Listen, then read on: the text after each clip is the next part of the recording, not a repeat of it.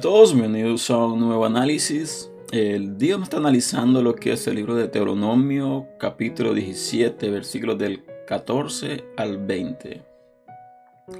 He estado analizando muchos versículos, especialmente de lo que es el Antiguo Testamento, especialmente lo que son los primeros cinco libros, en lo cual se conoce como el Pentateuco, los primeros cinco libros que se le da la autoría a Moisés.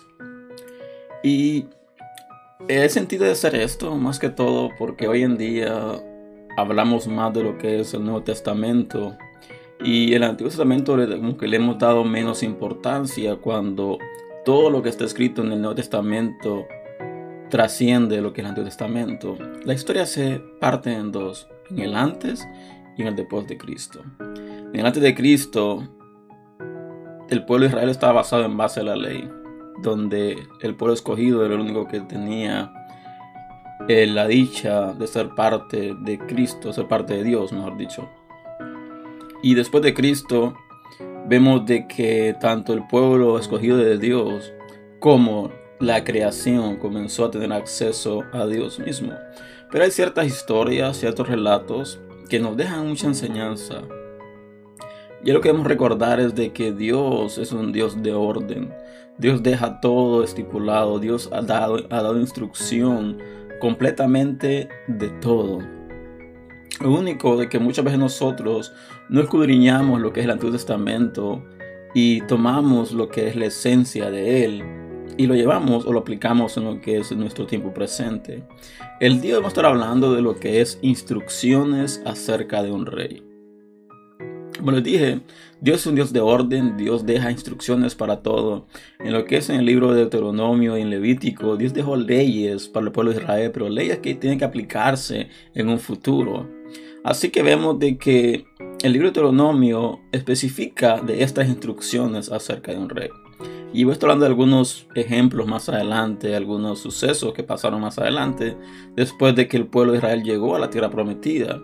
Así que dice la palabra que cuando dice, cuando hayas entrado a la tierra prometida que Jehová tu Dios te da, y que tomes posesión de ella y habites y digas, pondré un rey sobre mí como todas las naciones que están en mis alrededores.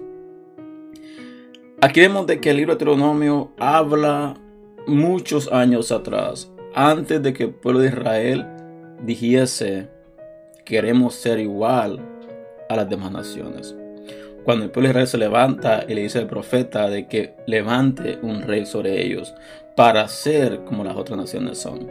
Así como de que Dios ya sabía de antemano qué iba a suceder años después de que Él le da estas instrucciones al pueblo de Israel. Vemos que el pueblo está comenzando a salir de Egipto y ya Dios estaba diciendo, esto va a suceder.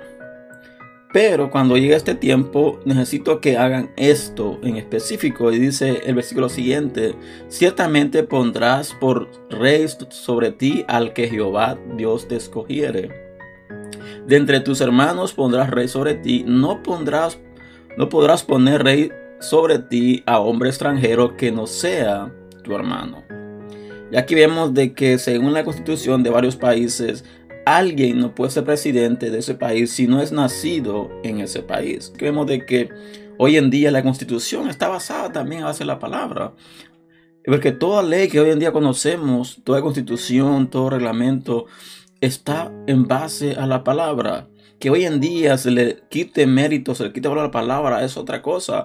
Pero todos los decretos, toda constitución de cada país fue en base a instrucciones que estaban en la palabra. Así que le dice de que pondrá sobre ti al que Jehová escogiere. No pondrá sobre ti a cualquiera, sino al que Jehová escogiere. Era una regla específica para el pueblo de Israel de que nada más, si a un caso llegara a suceder, que no podían poner hombre extranjero sobre ellos, sino alguien que fuese su hermano. Y dice, pero el que él no aumentará para sí caballos, ni hará volver al pueblo Egipto con fin de aumentar caballos, porque Jehová os ha dicho, no volváis nunca por este camino. Aquí vemos que cuando el pueblo de Israel pide rey, comienza a exigir rey. Vemos de que Dios comienza o trata de persuadir al pueblo de que el rey va a apoderarse de todo lo que os posee. Y vemos en este versículo 16, dice de que el rey que tome posesión del pueblo de Israel no aumentará para sí caballos. Dice, ni hará volver al pueblo de Egipto con el fin de aumentar caballos. Y también dice, porque Jehová os ha dicho, no volváis nunca por este camino. Nosotros tomamos este versículo y lo traemos al presente. No podemos volver atrás. Cuando nosotros salimos de Egipto, salimos de la tierra de esclavitud y llegamos a la tierra prometida, cuando llegamos al reino de Dios, cuando llegamos a ser parte del redil, no podemos volver atrás. Y una instrucción de que Dios dejó al pueblo dice, no vuelvan atrás de Egipto, no vuelvan a esclavitud, no vuelvan a caer en esclavitud. Y dice también el versículo siguiente, dice, ni tomará para sí muchas mujeres para que su corazón no se desvíe, ni plata ni oro aumentará para sí en abundancia dice, no tomará para sí muchas mujeres. ¿Por qué? Para que su corazón no se desvíe, ni plata ni oro aumentará para sí en abundancia.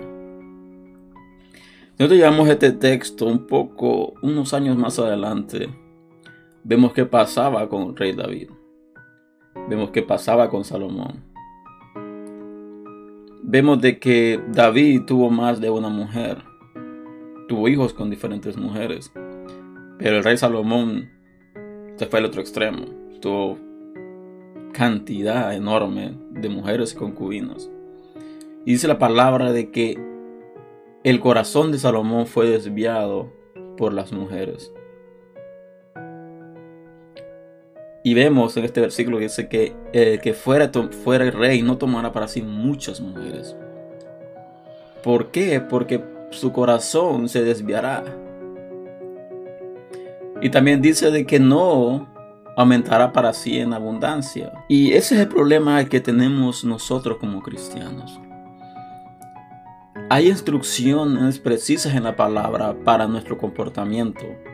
Cómo debemos comportarnos pero muchas veces caemos en ignorancia o hacemos cosas, transgredimos la ley, transgredimos la palabra. ¿Por qué? Porque no la estudiamos, no profundizamos en ella, no la analizamos, no comenzamos a, a meditar en ella.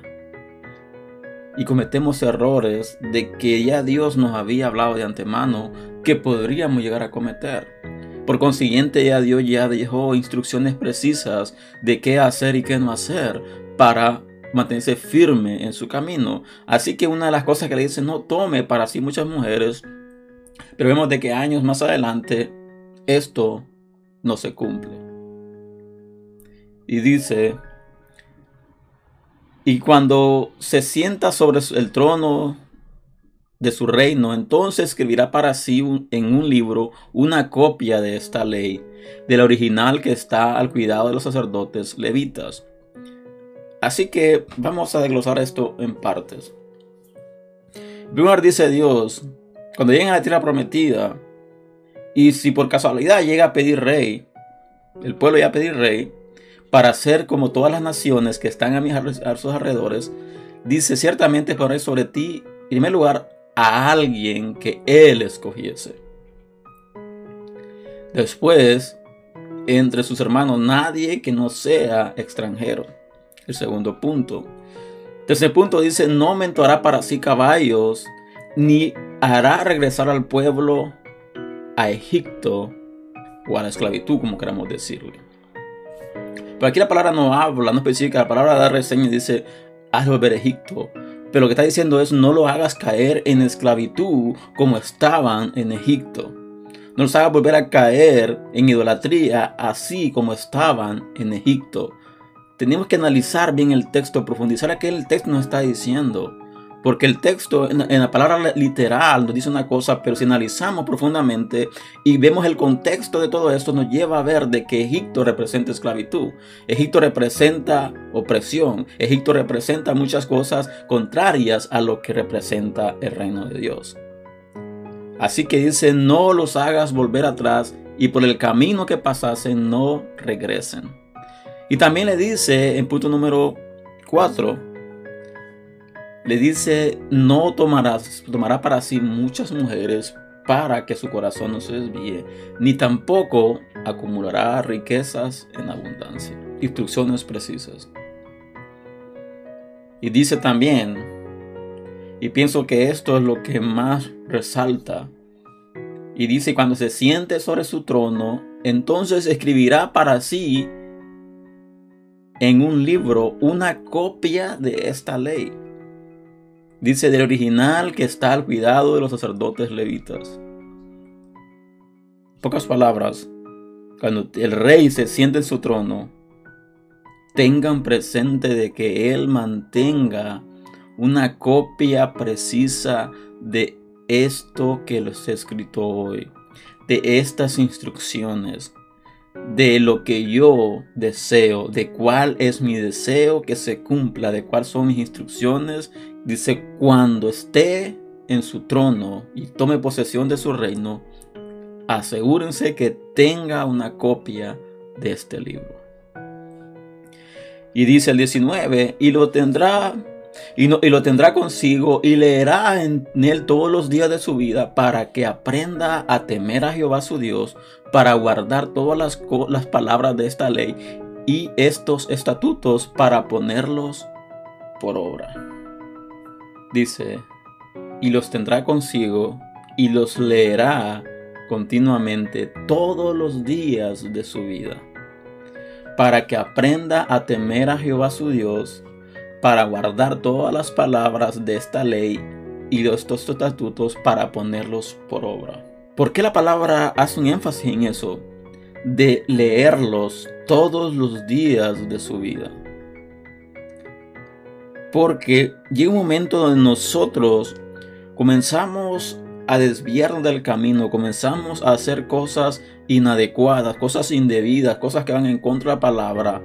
¿Por qué? Porque pasa el tiempo y se nos ha olvidado. Por eso es necesario que leamos constantemente la palabra, nos alimentemos constantemente la palabra, que leamos constantemente los estatutos, pero que los pongamos por obra. ¿Para qué? Para que temamos a Dios y que no nos desviemos del camino. Este fue un mandato, esta es una instrucción a un rey. Y la palabra dice que nosotros somos reyes y sacerdotes. Por consiguiente, esta palabra se aplica a nosotros. Porque no podemos nada más tomar lo que nos conviene de la palabra, nada más tomar lo que nos conviene del Antiguo Testamento y lo demás rechazarlo. Porque nosotros al aceptar a Jesús como Señor Salvador, nos hemos vuelto parte de Redil. Y debemos de guardar todos los estatutos, guardar la ley que Dios ha estipulado por medio de su palabra. ¿Para qué? Para que el temor de Él esté en nosotros y no nos apartemos. Debemos meditar en la palabra de día y de noche, todos los días de nuestra vida. ¿Para qué? Para que no nos desviemos del camino. Dice el versículo 20, para que no se eleve su corazón sobre sus hermanos, ni se aparte del mandamiento a diestra ni a siniestra, a fin de que prolongue sus días en su reino, él y sus hijos en medio de Israel. ¿Qué pasó tiempo adelante? ¿Qué pasó? Vemos que los reyes se olvidaron de la ley. Los reyes comenzaron a olvidarse de los estatutos. Se comenzaron a olvidar de la palabra de Dios. Comenzaron a oprimir al pueblo. Comenzaron a enaltecerse. Su corazón comenzó a elevarse. Comenzó a desviarse completamente. Comenzaron a ir contra, hacia otros dioses. Comenzaron a ir en contra de Dios mismo. Comenzaron a ir en contra de la palabra. ¿Por qué? Porque dejaron de meditar, dejaron de leer la palabra, dejaron de poner la palabra por obra y su corazón se desvió. Pero ya Dios ya había dado un estatuto preciso, inclusive para eso. Y esa es la enseñanza que nos deja este texto del día de hoy de que nosotros cometemos errores, cometemos faltas por falta de escudriñar la palabra, por falta de poner por obra la palabra, por falta de poner por obra los estatutos y mandamientos de Dios, por falta de seguir conforme a las instrucciones que Dios nos ha dejado por medio de la palabra. Como hijos de Dios tenemos obligaciones, derechos, pero como ministros también tenemos obligaciones que cumplir. y para que podamos mantenernos firmes en este camino y no regresar a Egipto y no anhelar riquezas y no volvernos avaros, no volvernos opresores, no volvernos personas actanciosas, debemos de aplicar la palabra a nuestra vida. Porque dice para que sus días se alarguen en su reino. Para que se prolonguen sus días en su reino. Dice él y sus hijos en medio de Israel. Instrucciones precisas para nosotros hoy en día de pongamos la palabra, vivamos la palabra, la pongamos por obra, para que nuestros días se alarguen. Y no solo nuestros días, sino los días también de nuestros hijos se alarguen también. Por consiguiente, mantengámonos firmes en la palabra. Así que espero que este mensaje de hoy haya sido de bendición para tu vida y te invito a compartirlo y que te suscribas a este canal para más contenido y les espero el próximo fin de semana con un nuevo análisis y repito, pongámonos o pongamos la palabra por obra para que no nos desviemos y que nuestros días sean prolongados. Así que nos vemos pronto y que Dios les bendiga.